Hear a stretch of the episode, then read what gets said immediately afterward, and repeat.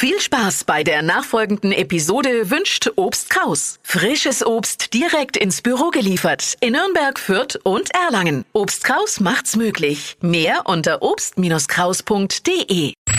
Fränkisch für Anfänger und Fortgeschrittene. Heute Der Pfannerkong. Übersetzt ist das jetzt da nichts anderes als Pfannkuchen. Bekannt aber anders als Eierkuchen, also was zum Essen.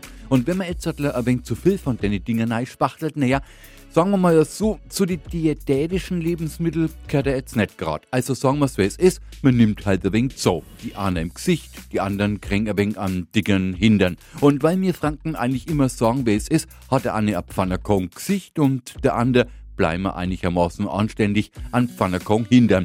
Nicht-Franken zeigen den Mitmenschen also ihre etwas zu kräftig geratenen Körperteile, die uns Franken an Pfannerkong denken lassen.